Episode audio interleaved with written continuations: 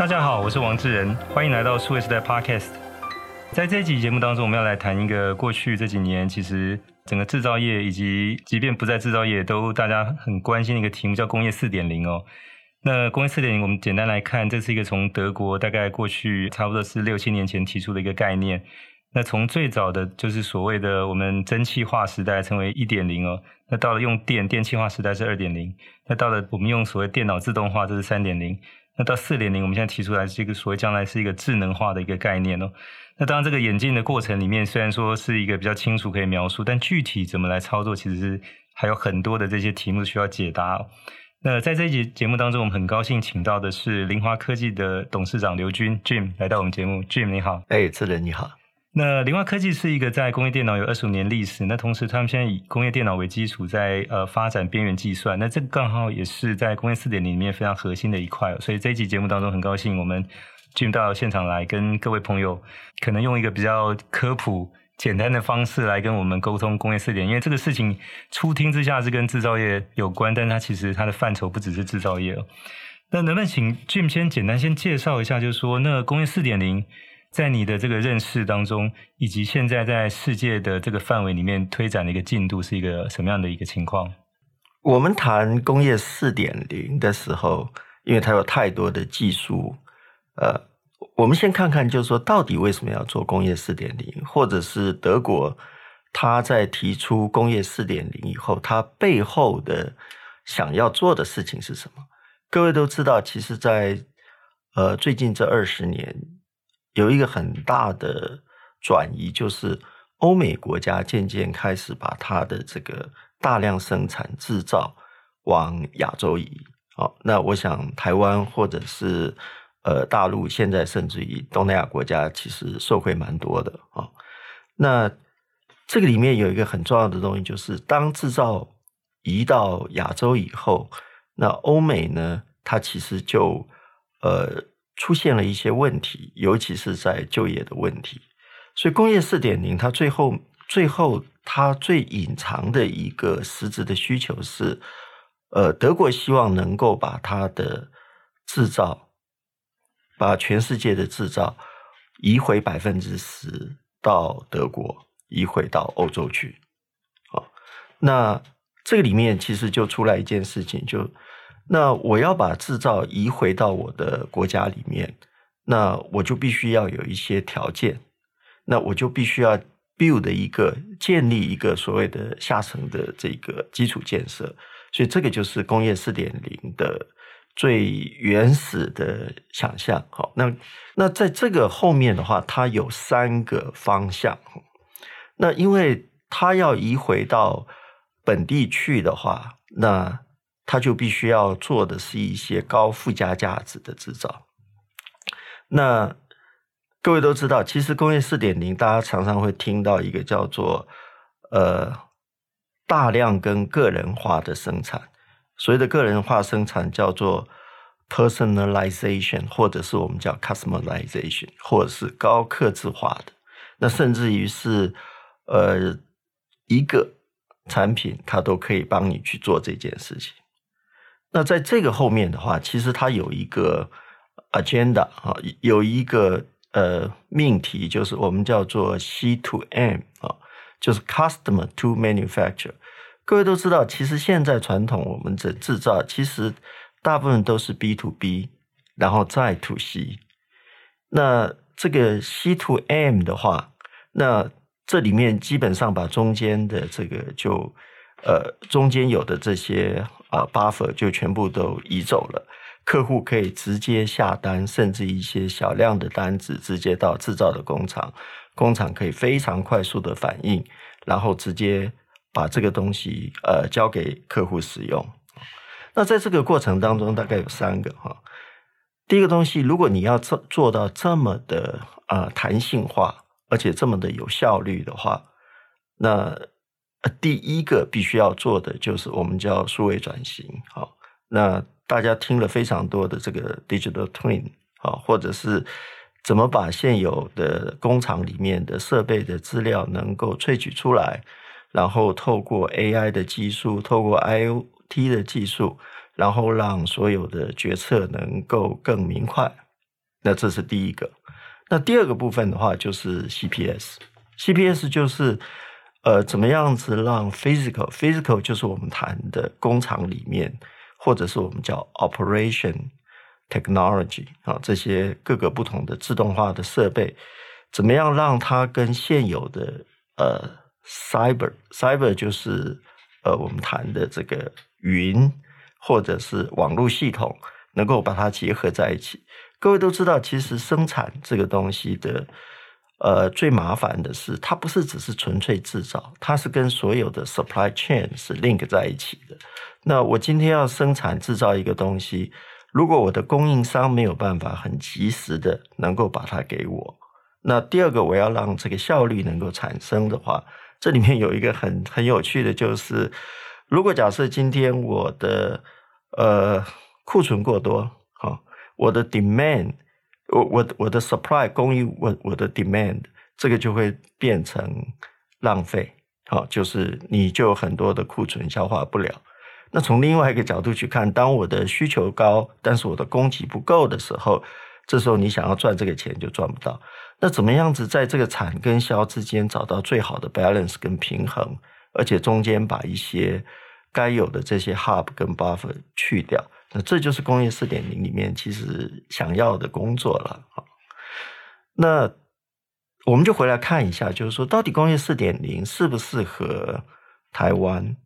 因为台湾现在在全世界，呃的这个，尤其是电子制造这个部分，扮演了一个非常非常重要的角色。那或者是说，工业四点零这种欧洲的思维，到底适不适合在现在的亚洲这种？大量生产的制造里面，我必须要强调一件事情，就是，呃，工业四点零呢，因为德国它已经在工业三点零做得非常的稳固了，所以这个时候，它把三它架构在这个三点零所谓的自动化的这个技术里面，往四点零移动的时候，它基本上是。事半，但是得到的功是比较呃事半功倍啊，对。那但是在亚洲公司，如果你现在一昧的强调这种我我们叫虚实整合或工业四点零，那我们常讲的就是说，你连三点零的这个基础都还没有啊，大部分现在。我必须要说，大部分的亚洲厂商现在都还是流水线，可能在二点零或者二点五的阶段。对，嗯，对。那你一次就要跳到四点零，到这种虚实整合，这个是一个大问号。那第二个问号其实是，呃，欧美国家这些制造生产，它已经开始走到所谓的客制化跟个性化，但是在亚洲现在被需求的是大量生产。然后呢，在品质跟价格上面找到一个最大的 balance，那这个对客户的需求是不一样的。那你现在把一个想要做 customization 客制化的这样的一个精神带入到一个大量生产里面去的话，那是不是适合？这是第二个问题。好，那第三个问题是，到底现在？不管是台湾公司也好，或者是你现在看到的这种电子制造，它真正现在最大的问题是什么？可能都不是欧洲人想象的问题。就以这次的呃 COVID-19 啊，那你看突然间一个 lockdown，所有的员工就不能上班了啊。那第二个，现在的呃企业最大的一个 risk 就是管理他的呃员工。那现在的员工跟二十年前的员工其实差异非常大了，所以在制造的这个体系里面，我们认为应该要回归到到底客户现在或者是这些工厂现在最需要的是什么？我必须要讲一个，就是降低它的 risk，可能还是回到最原始的，怎么把二点五变成三。让更多的这个智慧，呃，这个智能化的东西带进到工厂，而不是做到个性化。那主持人也刚刚提过一个，就是呃，就清华大学工业工程系的简正副教授，对对，他之前有提出工业三点五，他觉得这个可能离台湾的现在业者是一个比较接近的一个场景。嗯，他当初做了一个非常好的比喻，而且我也我也喜欢那个比喻，就是呃，如果我们把工业四点零当成是一个自主性的机器人，所谓的机器人就是取代掉人啊。哦那走到完全的这个无人化或关灯工厂，倒不如我们能够看看，我们怎么从现有的这个二点五到三点零，走到一个叫中间的钢铁人。好，那这两个都是人，但是它最大的不一样是，机器人是取代掉人的工作，那钢铁人是怎么去强化每一个 operator。他在执行他的 manufacture 制造的时候，让他强化他的专业度，然后可以去 make 一个 right decision。那这个里面其实待会如果我们可以谈一谈的话，我们就可以来分享一下这一两年各位看到的最有趣的技术，一个就是 AI 的技术。当我把一些大数据做完分析以后，它就可以慢慢形成一些决策。那这个决策不是靠老师傅或者是管理阶层老板他们去拍拍脑袋去想事情，而是它后面是有数据，是把这些经验透过大数据以后，从 analysis 变成 analytic。那这个我常常在考我们的同事，就是说你分得清楚什么叫 analysis，什么叫 analytic 啊。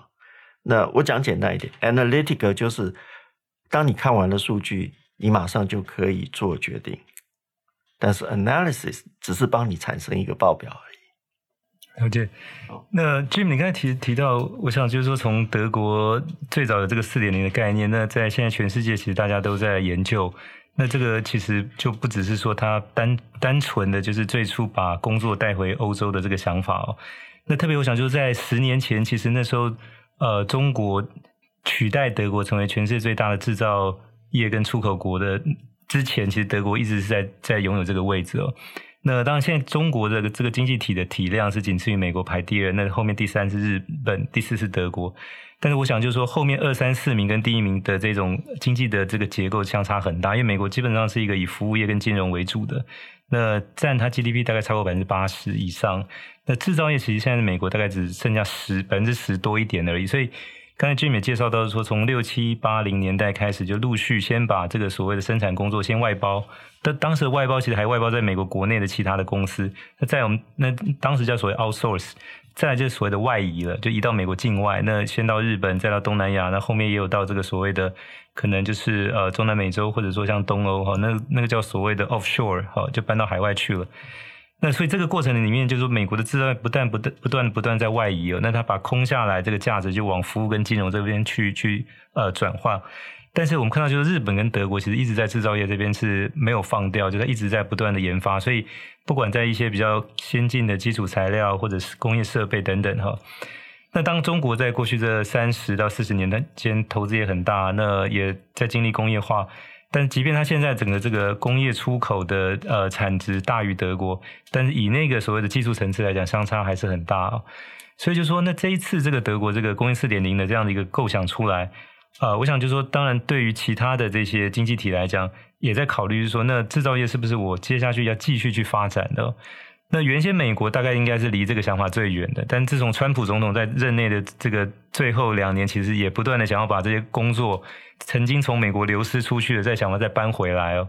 那现在看到拜登其实也在补助像这个半导体厂哈，比如像补助 Intel、补助台积电、补助三星啊。那后面可能还有针对这些电动车的这个电池设厂，希望吸引海外的厂商去美国，就是说它一样，美国还是。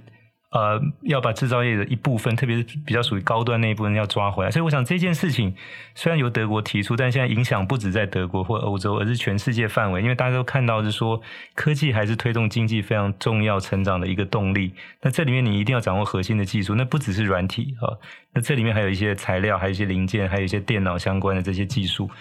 那刚好，我想台湾是卡在这中间，是一个比较尴尬的位置，因为我们现在整个服务业。占的 GDP 大概也将近百分之七十，我们现在制造业大概只有百分之二十二到二十五之间哦。那其实这个比重还在不断的拉大，就是服务业其实还在上升，制造业还在下降。那当然，这个是一个工业化过程必须经历的，无可避免哦。但台湾，我想也一直在争争执，就是说，那到底我们的制造业？还要再往下发展，我们是走哪一个方向？就是像过去那种比较劳力密集的，其实现在也找不到工人，大概都用外劳。那外劳其实现在也很难找哦。但是如果说我们真的要去做比较属于这种呃有研发技术含量高的，台湾有没有这样的一个环境？有没有这样的人才？我想这个其实那甚至说厂商有没有这样的一个远见，愿意去做投资，承担那个风险？我想这个其实都还在持续辩论当中哦。但是我不可避免的一件事情就是说，即便是现在。处于这样的一个情况，就台湾的业者还是不断持续在这个制造业的这个呃，不管是产值或者说这个整个营业额还在持续的扩大。那在海外的这个点也在增加当中。那这些都会碰到刚刚俊提到的说，我即便在东南亚，现在不管在越南、柬埔寨、印尼、泰国，其实这些厂也越来越难找到工人。那即便找到越南，越难留下来。或者要训练他们，因为这个都需要可能有一个比较长时间的这种稳定的这种雇佣的关系，才会让这些经验能够留在这些厂里面。但这个事情现在越来越难。那再加上说疫情的关系，有很多这些工厂现在也因为当地政府可能 lock down，所以他没有办法开工，或者说这个生产能够继续。那这些其实都造成相关的一些问题哦。所以想回过头来就说，那这个工业四点零现在。它变成是多数想要去掌握新的技术，那在制造业继续去发展的这些国家，包含美国在内，哈，其实都必须要投入心力下来的。呃，当我们在谈，就是现在呃，从工业三点零往四点零，就是说从这个自动化到这个智能化的阶段，其实当它有很多的一些就是配套的条件，或者是这些呃元素必须要存在，它才能够往前推进哦。那我想在这边的话，就是说大概有几件事情，包含机器设备所产生的这些讯息都必须要联网，能够及时传送出来。那我想这个其实就是一般我们在称所谓网络跟 IoT 的这个概念哦。那这里面当然你还有运算的速度要够快，就是呃资料过来之后，你要在很短的时间内能计算之后再再再传回来，所以这个运算能力的问题。那当然有控制系统，就你刚才提到那个 PLC 的那个问题，那包含说。这几年在谈云端，云端其实因为一个很强大的云端，所以我们可以把这个终端 Access 这边收到的资料传回去，然后假设它会很快的算完，然后也没有所谓的延迟送回来。但那件事情是一个比较所谓的理想的假设，实际情况说这个可能有一些变数很难控，所以我们为什么要谈所谓边缘计算？最好就是说在你取得资料端的这个附近就能够把它计算完，不需要再传回到云端去，所以。那这些其实都是相对的，我们在谈说，可能工业四点零这个事情要能够成熟，有一些配套要完成。那包含我想就是说，另外这几年很很流行的这个所谓的三 D。列印的这个部分哈，那它其实针对也是小量有弹性的，所以它比较可以达到这种客制化的生产，它不需要像这种机器可能一个批量下来就要生产一万件、十万件，它可以生产可能就是十件、二十件、三十件的这个哈，当成本高，可是它相对来讲就是说更更灵活，它时间更节省。那当然这个三 D 列印这个技术也在逐渐的这个成熟当中哈，所以我想就是说那像这样的一个呃周边的这些部分。其实也都在各自在发展。其实将来可能这些把它拼起来之后，包括刚才提到像三 D 列印、像边缘计算、像 IoT、像这个 PLC 等等这些的，才是一个我们在谈所谓的四点零，一个完整的拼图拼出来的样子。我我举一个例子哈，您谈到三 D 列印好，现在大概最夯的几个东西，第一个就是谈呃 AI，好，那 AI 的观念就是说。呃，我怎么样子把数据透过这个数据，透过训练了以后，让电脑也可以做判断、做决策。啊，那这个我在想已经有了好几年了。那第二个部分，其实现在谈的是五 G 啊。那五 G 的话，我比较愿意谈的是五 G 专网。五 G 专网就是各位都知道，其实在呃。我们讲的这个 operation 就是这个运营端里面，它是一个非常碎片化，而且是一个非常分散式的架构。那你要让每一个不同的呃设备也好，呃作业员也好，所有的这些 entity，它能够做一个好的决策，它就必须要能够让资讯能够分享。我们说 right 的 information。必须要能够 share at the right time，就是对的资讯必须要在对的时间能够被分享。为什么要分享呢？当我拿到对的资讯的时候，我就可以立即做出一个什么对的决定。当我每次每一个 operator 在做对的决定的时候，这时候效率就产产生了。效率产生了以后，效益就出来了。好，那这个里面告诉你一件什么事情？是将来在工厂里面，在 smart city，就是智慧的城市也好，智慧的工厂也好，智慧的医疗也好，它有两个很重要的东西。第一个叫 AI，就是有足够多的电脑可以帮你透过数据完了以后，马上做出对的决定。第二件事情是。五 G 的专网能够非常有效、快速的把对的资料放到对的地点，让对的人做出对的决定，然后呢，做对的 action，就是做对的这个处理。这样的话，整个这个效率就会能够产生出来。所以这个里面 imply 了一件事情，就是在未来这个系统，不是所有的东西都在云上。而我们必须要从一个叫做 edge，就是从边缘这个角度的边缘原生的一个架构，我们叫 edge native 的 architect，而不是所有的东西都从云的角度去看。那当然，这个我也必须要话说，就是说，因为云都是非常大的公司现在在主导，那这些云当然希望把所有 edge 的资料都放到云上，这个是它的商业模式。但是其实，呃，我认为台湾，我们为什么谈电脑啊，谈 age，这是一个台湾非常大的机会。这个机会里面是什么？是因为我们可能比西方国家更了解怎么样子生产对的电脑在 Edge 端啊，这就是我们从前讲，我们知道怎么把 IT 的工业的这些晶片能够用在工业用的这些产品上面。三点零是用 PLC，但是到了四点零，不可能用 PLC 的晶片，它一定是用你现在商用里面晶片的能力，但是呢，去 fulfill 去满足工业用的需求，这是第一个。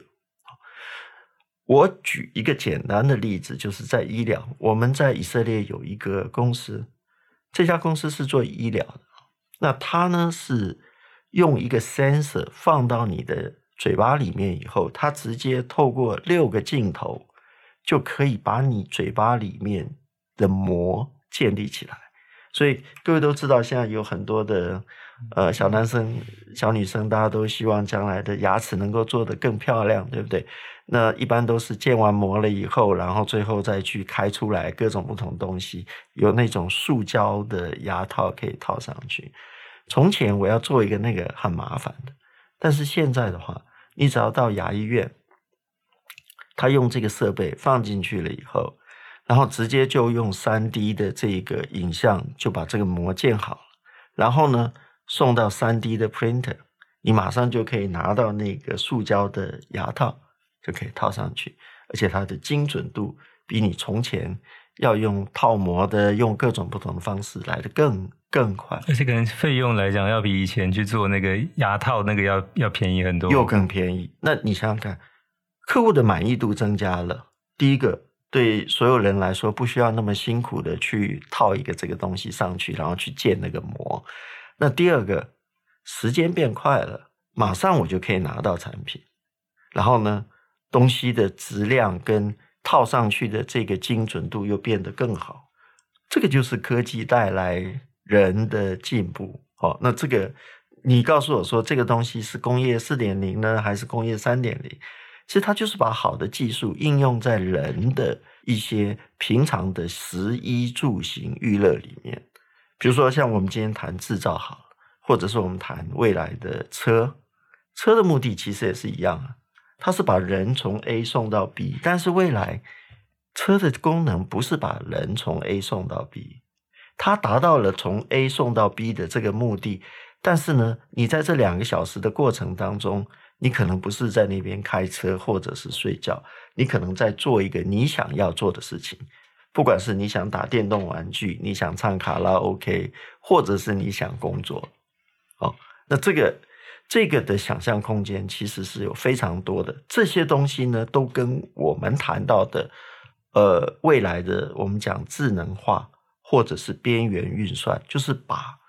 云的很多技术真的从边缘的角度，就是从 field 里面去考虑，然后创造出一个人类更美好的社会。呃，我想这个其实你刚才提到这个以色列这个就是制作牙套这个例子哦，其实蛮有趣的哦，让我想到我刚好零一年的时候到以色列去访问，那刚好是二十年前。那当时我看到他们有一家新创公司有一个创举是说，因为一般人做胃镜大肠镜其实蛮痛苦的，所以很多不愿意。那当时他们有一家新创发明出一个类似像胶囊大小，其实里面装了好几颗镜头，你就吞下去，经过嘴巴食道到胃到肠。过两天排出来之后，他把那个拿去就是做影像的分析，他就是很清楚的照到你那个肠胃，它其实类似就是胃肠肠胃镜的这个功能，但是它不不用那么痛苦。那当然，我想这个其实也是就是说很多的这种科技带来的便利，我们现在怎么样把原来可能平行在不同的领域发展这些东西，现在把它集合起来，特别是可能针对比如说生产制造这件事情，有所谓工业四点零，有所谓智慧制造。那刚才其实俊美举例是说。那可能以后我们像坐车，就不只是燃油电动的能源上面的探讨，更多的时候可能这你这个过程当中，你要办公，你要娱乐，其实也可以从 A 点到 B 点，这个可以去完成哦。那当我想回过头来，就是说，那我们现在在看，就是在目前的这个以台湾的业者来讲，我想在推这个所谓的工业四点零的过程当中，他可能要去建置一些基础的这些设施系统，包含可能像刚才提到云端，像边缘计算。像可能把 PLC 换成是现在商用的晶片，可能它需要有三 D 列印的这样的功能。就是那我想就是说，它不会是每一家就是制造业者都自己去做这样的投资，因为那个看起来就是蛮庞大，而且你后面还有营运跟维护的问题哦，它不只是一个费用的问题。所以呃，你怎么看？就是说，那将来工业四点零这样的一个概念落地应用变得普及之后，它比较可能的商业模式会是什么？就是。呃，会是每一家自己去建制吗？这个看起来可能性比较小。那如果不是的话，它会是类似像这种所谓 software as a service 或者 platform as a service 这种 SaaS 或 PaaS 这样，或者有其他的类似像这样的平台的一个提供服务的这样的可能性吗？我们必须要讲哈，虽然工业四点零大家谈了很久，智慧制造大家说了非常长的一段时间，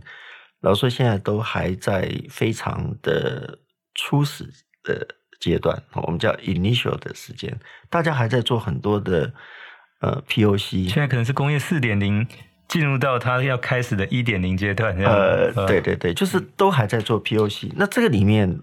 我大概可以分享我几个经验哈，就是说，如果你的公司的规模没有大到一个规模，比如说你的产值没有超过三百亿、五百亿的话，大概现在你谈智慧制造都是。有一点叫做做秀比做实际多啊，那为什么呢？是因为呃，你可能连你的整个规模量的生产的时候，你到底要什么东西，什么东西可以把你的效率效益能够做好，你都还没有真的去搞清楚啊。那如果你对你的需求不清楚，你只是套了一个别人给你的帽子，说啊，你的东西已经做了，比如说你有战情中心，把资料都收集来了等等。老实说，那个作秀的意味比真正实质的意味来得多很多啊。那我看到很多现在台湾的厂商，其实就是为了工业四点零，现在在它的不同的设备里面，或买了很多新的设备，不管是放了机器手背，或者是把这个资料都开始往。往云上抛，抛完了以后就做了很多的这个战情的资料，然后就说哦，我根据这个战情资料，我可以做一些什么样的东西。那如果假设你不清楚你到底要的是什么，你做了这些工作，其实大部分都没有办法达到你想要的效益。所以现在我听到的最多的就是大家都想做，但是到底它的 ROI 是什么？ROI 就是说我最后。Invest 了这些东西，那我的 return 到底是什么？那比较大一点的公司呢？因为它有自动化部门，它有 IT 部门，他们被赋予的使命非常清楚，就是我每一年要 cost down 多少，我的这个资讯要满足，就是它后面是有一个所谓的营运成本跟所谓的绩效在 drive 这件事情。所以他才能够往前推下去，说：“哦，我到底要做什么东西？”所以现在我我们看到，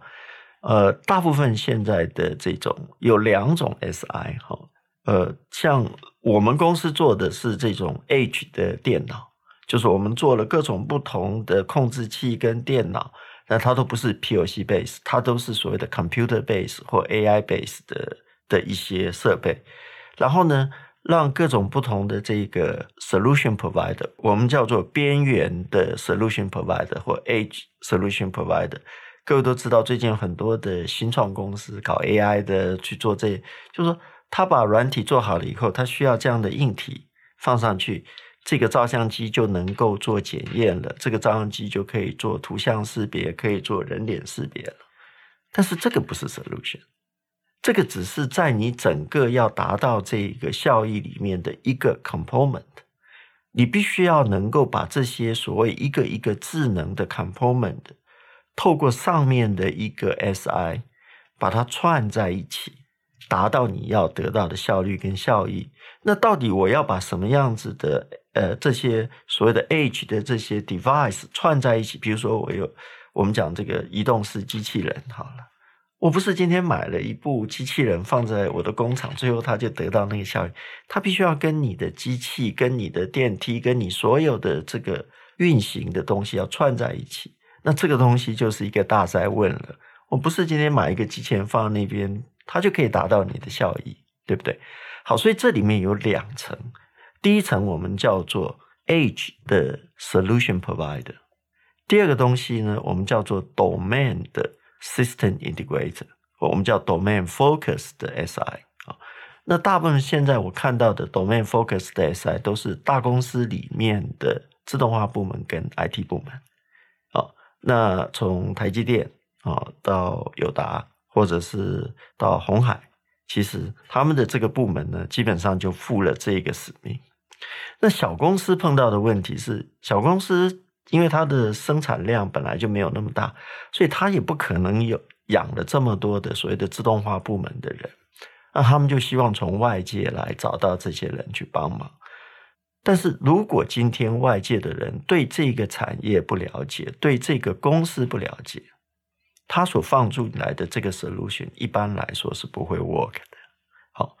那我们常讲智慧制造里面呢，大概先要满足三个条件。好，第一个条件叫你要有 data，那哪里会有 data？工厂会有 data，然后你要能够对这些 data，哦，这个。你有再多 data，但是你没有 domain know-how，就是你怎么把这些 data convert 成 quality data，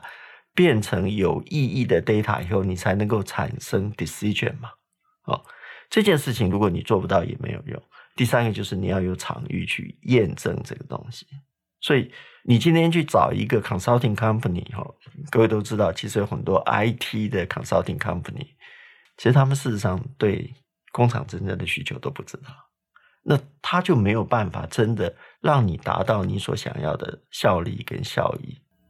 那我我想就回到就是说，呃，因为这个工业四点零，就如我们前面谈，因为呃，它其实相对来讲，它的建制的过程，就像刚才 Jim 提到，就是它会不只是一个投资上面的决定，它其实会有所谓 domain 跟这个电脑专业，或者说是跟这个所谓的呃运算专业相关这两个领域的的这种沟通，所以我想那个其实对任何一家公司要去做，其实都不容易哦。所以有可能是说，将来它也变成一种订阅式的服务。比如说，我需要工业四点零的哪些服务，我在一个平台上去订阅。它有点类似现在基本的像 Amazon AWS 的概念，说那我起码可以把我的运算跟储存，我去订阅这个，我需要多少，我付多少钱。对，那公司您，您觉得将来有可能，如果是一个工厂，我需要某些服务，当然我可以跟这个就是平台去谈。那把这个东西标准化之后，我去订阅我所需要的服务，根据这个东西去付费，所以我就不需要去牵涉到建制维护的这些，还有 upgrade 升级的这些相关的这些事情。你觉得这个可行性大吗？这个一定的趋势哈，就是说你不把平台建立起来，你任何一个东西就没有办法达到两个，我们叫做 scalability，这个叫 sustainability。scalability 就是说。如果今天我不是在一个平台架构上面的话，我就没有办法扩展它。然后呢，sustainability 的意思就是，如果今天我不是用一个平台的架构的话，我今天做的东西，我到明天要扩展了以后，他就说这个不管用了，我还要重新再换其他的东西。那云在这个上面其实已经达到了一个效益了啊。那我比较比较看好的是，我们可以把云的技术跟云的有一些现有的这些个 infra 能够搬到 edge 里面来。所以在工业制造的这个工业四点零，尤其在台湾，我们认为，不管今天是从政府的角度，或者是从这个 research 的这些，比如说台湾有工业局，有各种不同的工研院，他们其实是应该可以帮台湾的制造 build 出来一个 platform。那这个 platform 其实是可以让业者在 build 他所谓的 smart manufacture 或工业四点零的时候。事半而功倍。那这个里面是什么？就是说，第一个，当你有了一个 platform 了以后，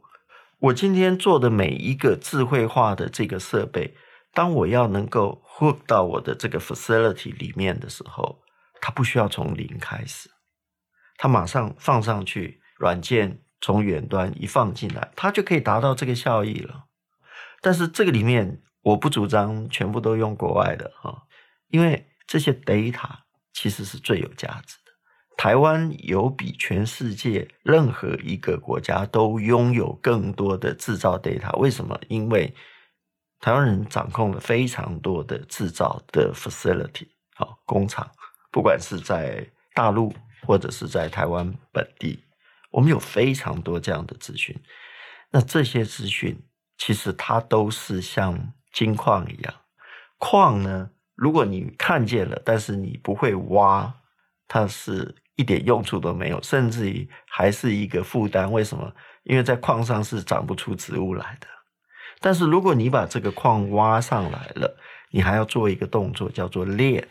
就是要把这些资料，把它经过 analytical，把它变成钻戒，变成这个的时候，它就有价值存在了。好。那很谢谢凌华科技董事长刘军今天到我们节目来跟我们分享关于工业四点零智慧制造以及这里面相关的一些包含边缘计算、包含电脑控制等等，就是让这个四点零能够落实成真的一些周边配套的一些技术的条件。谢谢刘董事长，谢谢你们，谢谢，也谢谢各位听众的收听。那希望大家会喜欢这一集的节目内容，也欢迎点赞和转发，并且持续给我们关注和留言。我们下期再会。